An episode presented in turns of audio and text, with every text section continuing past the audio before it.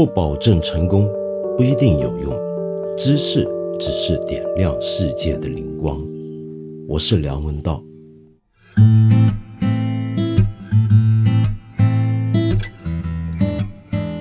去年年底的时候啊，帮这个动画片《一休和尚》，原来做配音的日本著名的女声优藤田淑子去世了。没错，一休和尚原来日文版的那个声音是个女声优去出演的。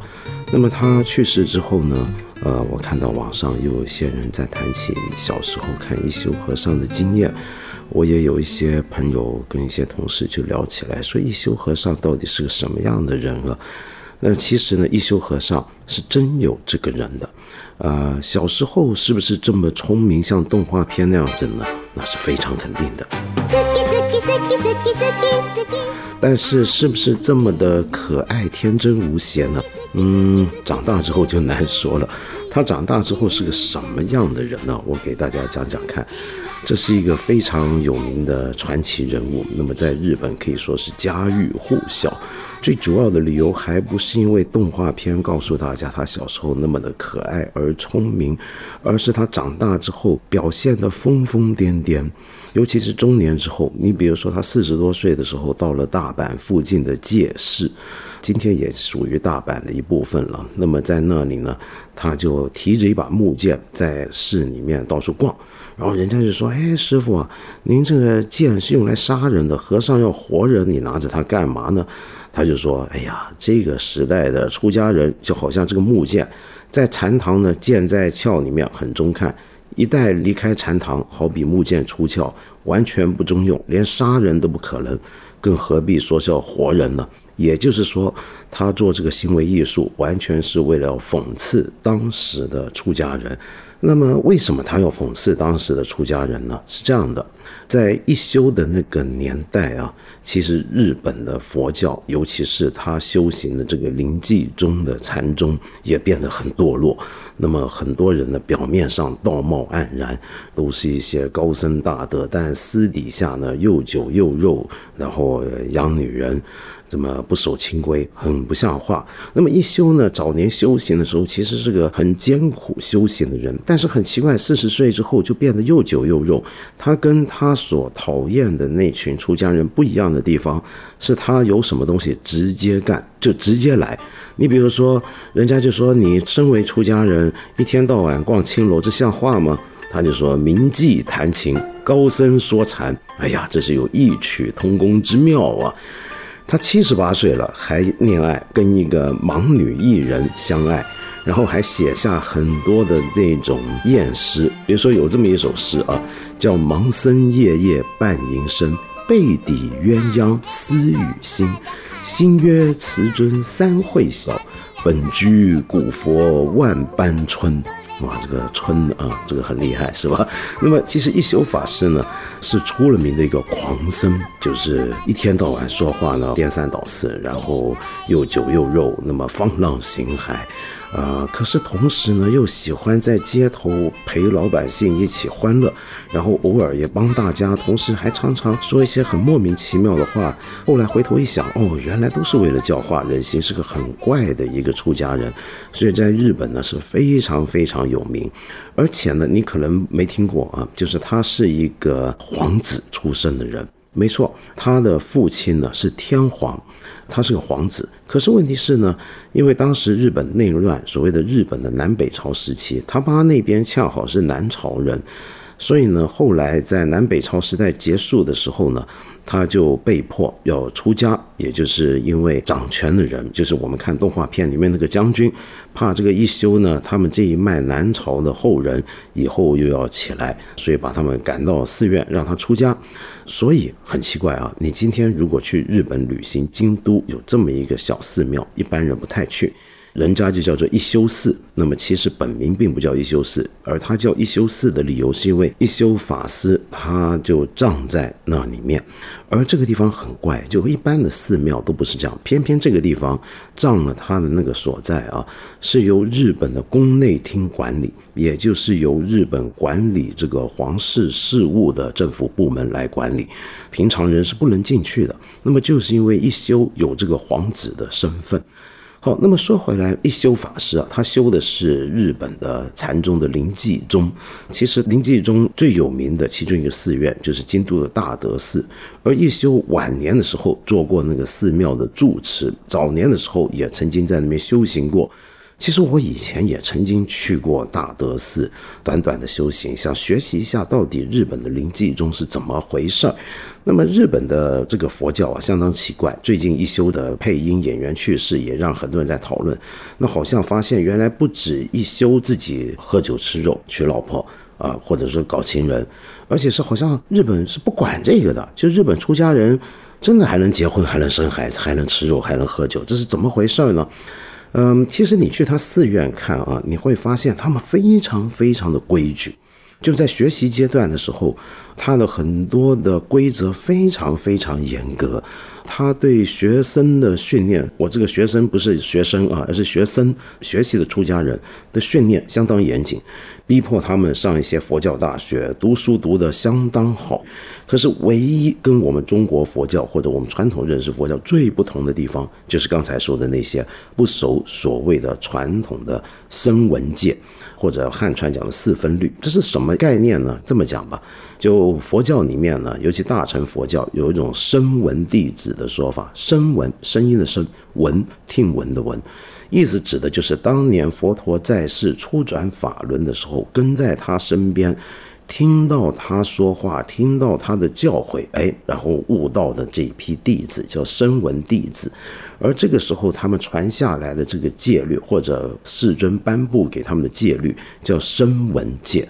而这个声闻戒呢，里面就包含了一些我们今天觉得很基本的东西，比如说要保持独身呢，不能喝酒啊。那么到了中国汉传之后，就加上了就不能吃肉，也就是说不能吃肉要吃斋这个事，是到了中国之后佛教的一个新的变化。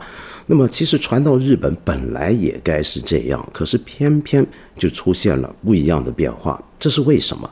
这就要说到啊，在日本佛教历史上，除了一休之外，在他之前就有过这么一个大人物，后来的影响力相当大，就是日本今天佛教最大宗派之一净土真宗的创始人青鸾法师。那这个青鸾法师呢，有一个很独特的一个主张，就他是搞净土宗的。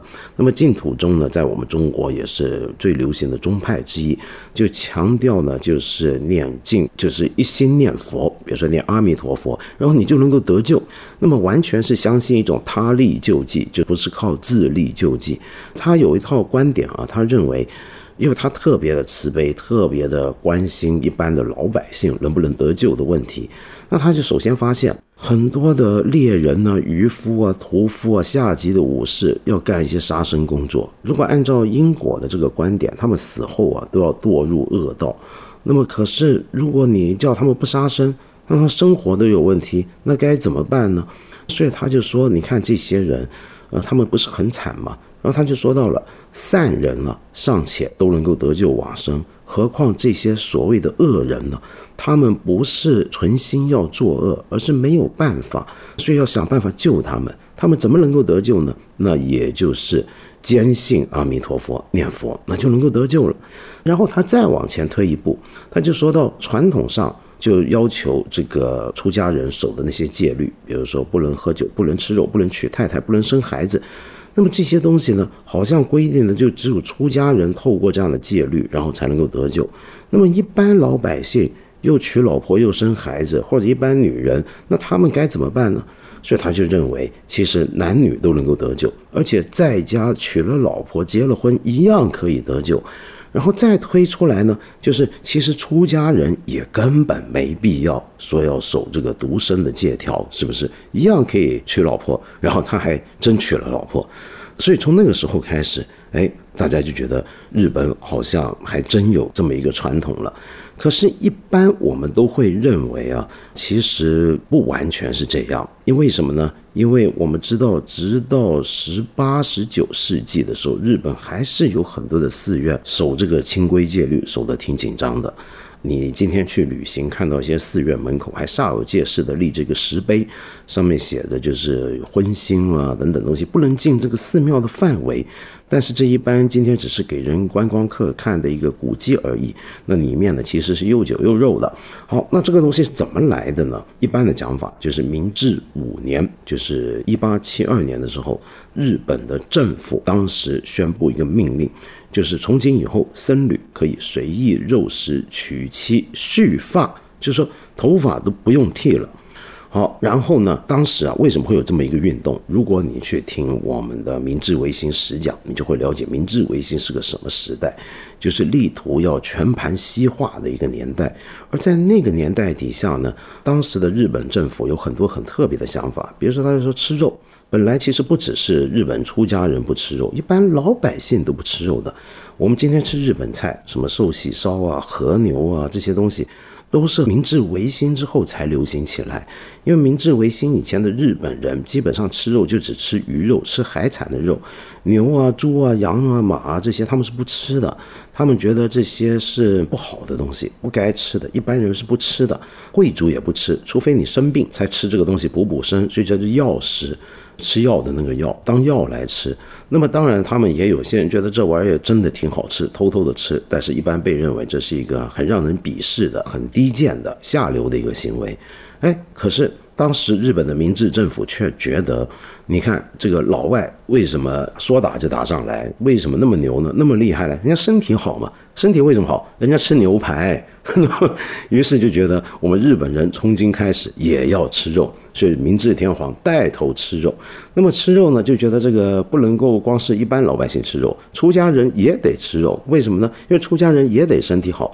出家人为什么也得身体好呢？因为现在全民都得预备要当兵，出家人你也是公民啊，你也是国民啊，你怎么能不当兵呢？你虽然守了杀生戒，不行，你也去当兵去啊，就这么搞。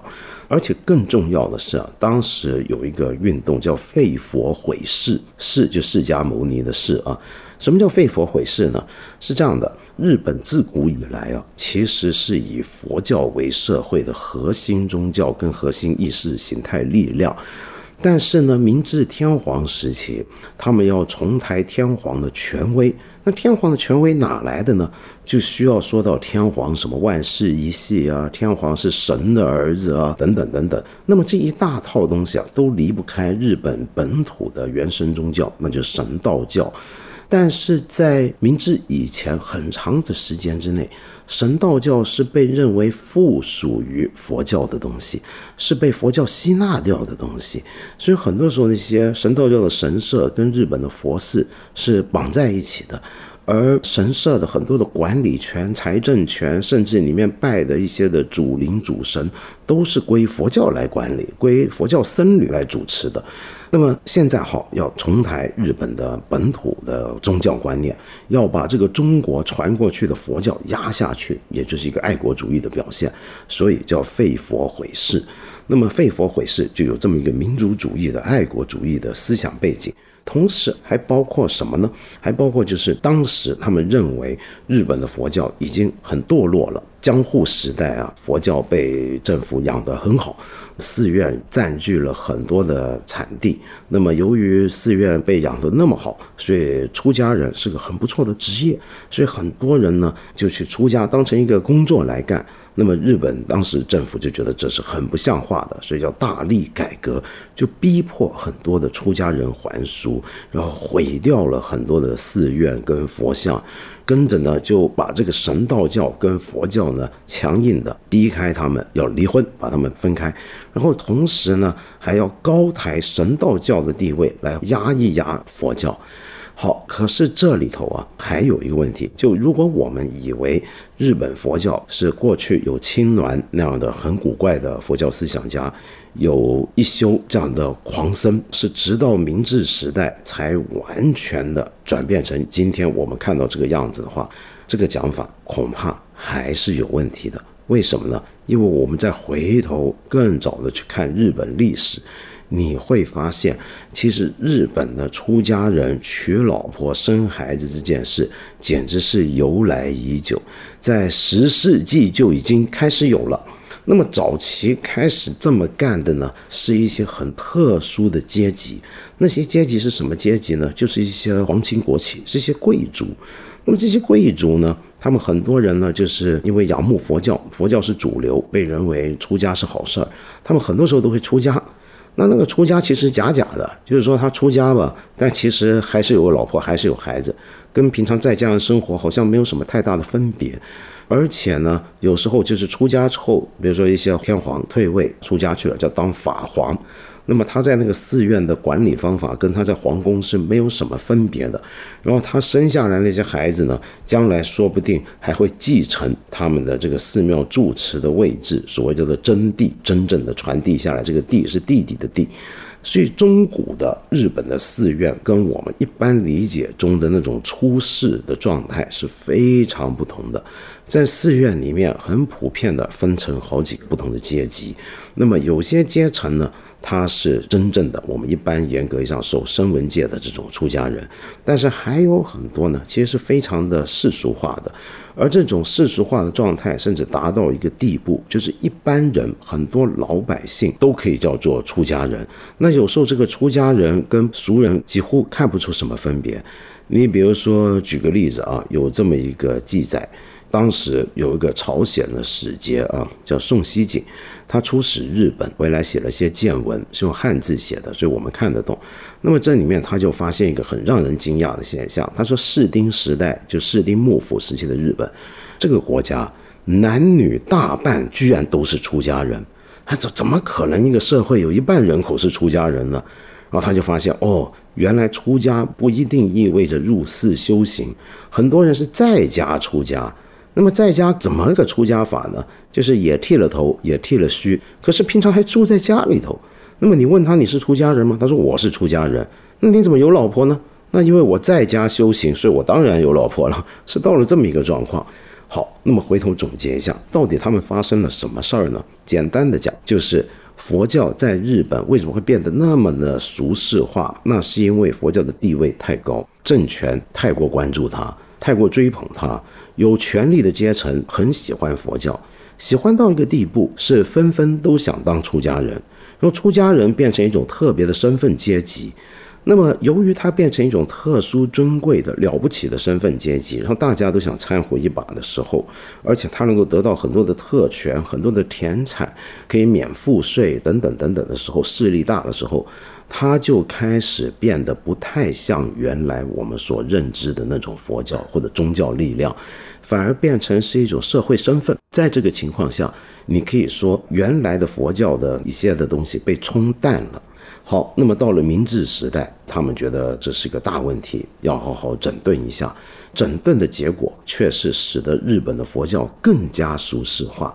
到了现在呢，日本的佛教你看到基本上面对的很大的问题之一就是，很多的寺庙他们是爸爸当庙的住持，然后爸爸要死了，就儿子继续当住持，这个寺庙是一个家产，是这么一个概念。然后呢，这个时候一般的日本人把寺庙当成是个办丧事的地方，就人死了才想到去寺庙。那么，所以寺庙变成一种特殊行业，同样还是很世俗化。难怪很多日本的佛教徒或者佛教学者认为日本的佛教是堕落了，或者说是有危机存在。就不知道该怎么办才好了。那么再下来，这么世俗化，使得它很没有凝聚力，没有一般的宗教会带给人的那种向心力。所以呢，日本才会出现了很多的新兴宗教。所以我们简单的下个结论：日本佛教这个状况，其实是一个社会、一个国家、一个政权跟他的宗教信仰掺和的太深太深之后，彼此水乳交融了。大概就会有这样的一个结局。这是我们简单粗暴的结论。那如果你想对这些事情多点了解的话，我可以介绍你一些网上有些文章，其实很好看的。你比如说张石先生在腾讯的大家有这么一篇文章，叫《日本和尚找对象难》，挺好笑。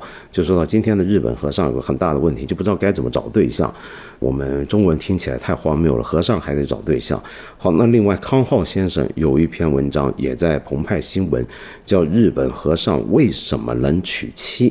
那假如你还想再深入一步的话，那你不妨啊去找一些书来看。其中关于，比如说像刚才提到一休和尚，一休和尚的关于他的传记相当多，在中文世界你要找到最简单的关于他的生平的很多有趣的事情描述，你可以看这么一个呃用中文写作的日本人茂吕美耶，他有本书叫《茂吕美耶的历史手账》，十八个你一定要认识的日本人物，其中一个就是一休和尚，一休法师。那么当然了，要了解一休和尚，莫过于直接看他的诗，他的汉诗写的其实挺有意思的。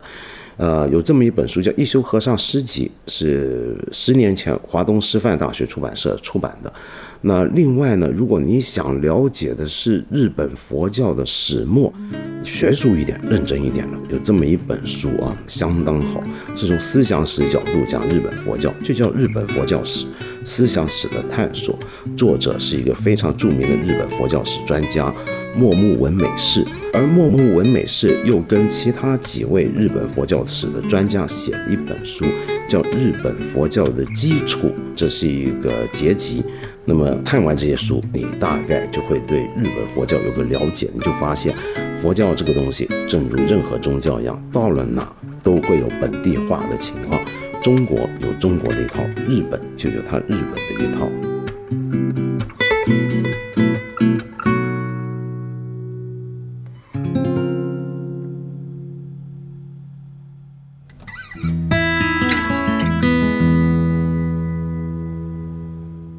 上一集节目呢，那么我提到毕赣导演的《地球最后的夜晚》，我知道一定会有很大的争论，因为这部电影跟毕赣本人是得到很多人的喜爱的。那么同时也有各种各样不同的意见跟问题，那我就来回复一下其中一位朋友，叫做井蛙。您问我两个问题啊，第一就是你提到我拿他跟王家卫的道路对比，然后也提到了罗马跟这部片的一些的对比，然后你就觉得跟反派影评等相关节目有类似之处，不知道我是不是借鉴过？我坦白讲，我根本不知道反派影评这个节目 是个很好的电影评论节目吗？那谢谢你的推荐，我赶紧回头找来看一看。呃，不过我想说，其实那种对比都是很容易的，就是我们最容易就联想得到，比如说近期《罗马》这个电影，是你很容易想到一个独立制作的或者独立概念起家一个电影。跟毕赣的这个比较是很容易就能想象得到的。好，然后您问我一个很重要的问题：知识付费。你提到我在上期节目里面好像批评了知识付费的热潮，然后您就认为其实我们看理想也是在追赶这个热潮。那我们批判这个狂热的资本，但自己又在这个热潮中获利。那么我们跟被资本裹挟的毕赣有没有什么本质上的区别呢？我们到底是在批判资本，还是批判知识付费呢？呃，你想知道这些？好，那我跟你说一下，简单的讲啊，今天要跟大家讲讲看，我们看理想是怎么来的。很多人可能听过，但我不妨再说一次。其实是好几年前，我们是理想国这个出版品牌，我们大家一起构思的，就是认为出版还能够怎么走下去，还能够有什么样的形式。那我个人认为，什么叫做出版啊？比如说，举个例子，用英语的角度来讲，它是 publish，publish 的字根是 pub，是有个公共的含义。它原来有个意思，就是把一些有价值的内容、跟观念、跟想法。交给公众，那这是一个出版的本意。那假如说这是出版的本意，出版的形式和手段就不一定限于书本，尤其是纸质的书本。于是我们就想到，能不能够用其他的手段来做这件事，比如说视频、音频，就这么开始。那么后来呢？我们很认真的又在想，能不能够做一个线上的像学校一样的东西啊？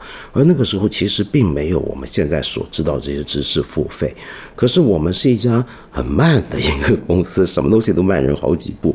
于是等到知识付费这个东西就很火了，我们才进来做我们的 APP。那大家当然就觉得我们好像在赶这个热潮。其实早在这个热潮开始之前，我们就想过要做这样的事情，而且想了很久。那慢也好，就是我们更清楚我们该站在什么位置了。那我觉得这个知识付费，所以从我们的角度来讲，呃，知识付费只是换了个好听的或者听起来新鲜的名字。其实它就是出版嘛，对不对？就是在我看来，我是个老套老派的人，我觉得我们明明就是一种换了方法的出版，我们不需要故意给它一个新名字，说这叫知识付费，好像说成是个新玩意儿似的，对不对？那么这个东西绝对没有错，在我看来，我觉得我们很多的同行，比如说像得到啊、知乎啊，都做的其实很好。而且我想说句话，就很多人误会，就以为像得到都觉得罗胖做的是成功学啊什么的。罗胖做的哪只是成功学呢？你仔细看一看，人家那里面有很多 很不错的节目跟硬邦邦的东西的。你比如说我的老朋友刘书礼主持的那个经典大课，那真的真的是有真材实料的，那不应该那么简化他们，是不是？但我想说的是啊，真正的在我看来的问题是什么？问题是我们做这种事情，我们的预估是什么？嗯，这个东西本身到底能够怎么样往前走啊？如果我们只在注意的是我几年之内能够融资多少轮，什么时候有 IPO 上市，啊，我觉得就有点离开本质了。在我看来，那比如说我跟我的同事们都说，哎呀，如果你觉得在这多干几年，我们要将来怎么样大发财，那真的太抱歉了，你可能来错地儿了。我们这想的是。我们怎么样在几年之内能够好好的让我们的听众、我们的观众、我们的读者、我们的朋友变得比几年前更加有广泛的好奇心，对世界有更多不同的体认，审美上面、文化上面、知识上面都比以前更宽阔了、更敏感了，然后想东西更理智了、更开放了，心灵更自由了。我们应该琢磨的是这些事儿，这才是我们做这些事的目标。那钱重不重要？当然重要，那是一个维持我们做这些事的手段。但是问题是，如果你把目标看成不是刚才我说那些的话，我觉得我们大概就会出问题。这就是我上一集节目里面讲的，就是怎么样把一件事做对做好。如果要比规模，可能是要做久，而不是短期内所谓的当一般企业那么做大做强。这是我个人的偏见，我比较倾向于这么样子来做事，所以这个也就是我们在看理想这里要做的事情。不知道这样子算不算说明的比较清楚？我们八分这个节目每星期三、每星期五都会在看理想 APP 和看理想微信公众号同步更新，欢迎你给我留言，提出你的问题或者建议。我们今天就先聊到这里了，下期节目再接着谈。